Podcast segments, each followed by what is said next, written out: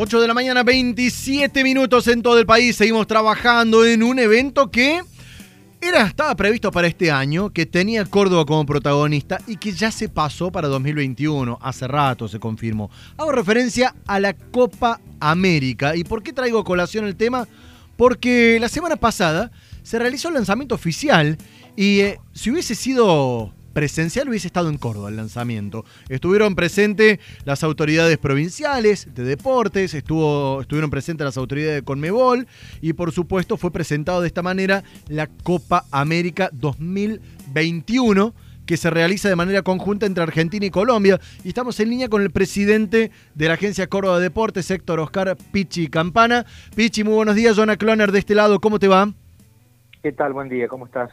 Bien, bueno, Pichi, se presentó la Copa América la semana pasada. Eh, ¿Nos podrías hacer un resumen de, qué datos destacados dejó y cuándo se va a jugar finalmente? En, realidad fue como un relanzamiento, que es lo que habíamos acordado con las autoridades que vienen haciendo todas las sedes. Creo que la primera en hacerlo había sido Mendoza, como una manera de retomar la iniciativa después del parate y obviamente confirmar el las fechas de medio de año, en los meses de junio y julio, creo que el primer partido que nos toca a nosotros es el 13 de junio y el último los primeros días de julio, tenemos cuatro encuentros aquí en Córdoba.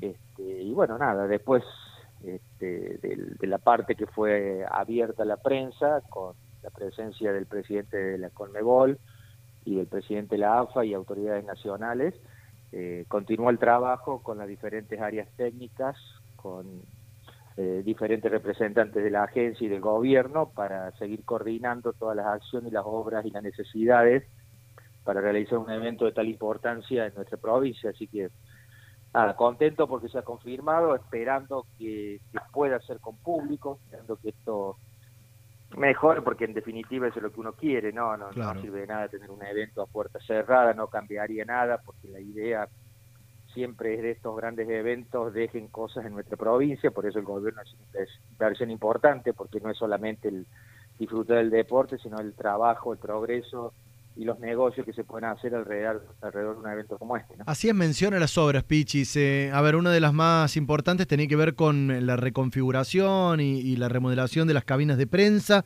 ¿Qué otras obras eh, se restan por hacerse en el estadio? Bueno, eso está prácticamente en su etapa final. Calculamos que a fin de mes, eh, principio del mes próximo ya estarían terminadas. Obviamente, como pasó todo, cuando comenzó la pandemia tuvimos un parate y después ciertas dificultades con el traslado de mucha gente que tiene que ver con, tareas muy específicas, como por ejemplo la conexión de, de las nuevas pantallas que tiene la, el, estadio o la instalación de las nuevas luces LED que se compraron, o sea, cosas que son complicadas y que tiene que venir gente de afuera por el tema de garantía y demás, pero bueno, ya estamos en los procesos administrativos y seguramente en los próximos días comenzarán las obras. Sí estamos trabajando intensamente en lo que son los vestuarios y la zona mixta, en el área eh, muy importante para el estadio que necesitaba un, un cambio y después diferentes obras menores que tienen que ver con refuncionalizar el estadio, señalización y demás que bueno, cada, cierto tiempo hace falta y el estadio lo necesitaba. Pichi, eh, te lo preguntaba en el verano que tuvimos la oportunidad de hablar eh, mientras estamos en medio del Córdoba Open. Ha pasado tanta agua bajo el puente y, lo traía a colación en distintas oportunidades ahora cuando se comenzó a hablar el tema del Orfeo Superdomo. Eh, ¿Sigue en carpeta, sigue encajonado el tema de, crear, de construir ese microestadio? Digo, microestadio comparado con el Kempes, ¿no? Pero que en algún momento la provincia lo tuvo en carpeta para, para construir allí en el espacio del estacionamiento norte o en todo el predio del Kempes. ¿Se ha podido reflotar quizás con esta polémica que se desató con el Orfeo? Mira, por en el corto plazo no, no lo tenemos previsto. Sí estuvo en algún momento en mente la construcción de este estadio, eh, pero no, ahora no. La verdad que estamos eh, en una situación muy diferente. Eh, solamente se planteó en algún momento si había alguna inversión privada, que en definitiva no la hubo, pero no, en, la actualidad no. Y esperemos que bueno se pueda resolver el tema del Orfeo, que es un estadio importante. Sería una lástima que Córdoba, una plaza tan importante para diferentes eventos, si bien sabemos que, que la realidad ahora está complicada no solamente por la pandemia, sino también por la situación económica, seguramente en algún momento va a cambiar y parece que una ciudad como Córdoba, una provincia como Córdoba, tiene que tener un estadio cubierto importante para grandes eventos que en definitiva han venido a la provincia. Es una realidad, no es que estamos esperando algo que puede ser para el futuro, no, ya ha pasado y bueno, esperemos que se llegue a una solución lógica en, esta puja de, intereses que hay, ¿no? Quedan menos de 60 días para que termine el año y ya se confirmó de que el Rally Mundial no vendrá en 2021. Se presentó la Copa América de que vendrá. ¿El Córdoba Open se va a jugar? Estamos en conversaciones. En principio sí se haría este, la, edición del próximo año 2021. Eh, no sabemos las condiciones. Eh, creemos que no va a ser con gente, así que bueno, en los próximos días seguramente tendremos definiciones, porque la realidad marca esto, ¿no? Uno muchas veces tiene que planificar con cierto tiempo hacia adelante, pero con esta pandemia se hace muy difícil.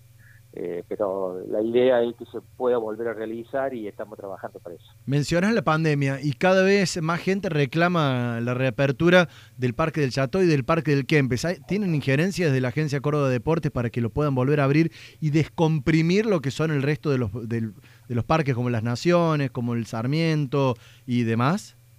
Seguramente en los próximos días habrá novedades, siempre se está analizando la, la posibilidad eh, y bueno, cuando sea lo comunicaremos, ¿no? Ojalá porque, bueno, creo que es necesario, sobre todo para mucha gente que hace deporte.